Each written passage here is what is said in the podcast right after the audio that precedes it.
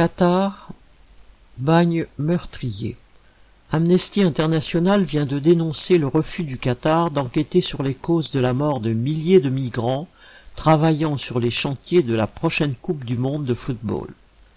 Ce silence officiel arrange bien les rois du béton comme Bouygues ou Vinci, ainsi que les sponsors ou annonceurs de cette prochaine compétition. Le Qatar est un bagne pour travailleurs immigrés, sponsorisé par un capitalisme sans scrupules et sans honte.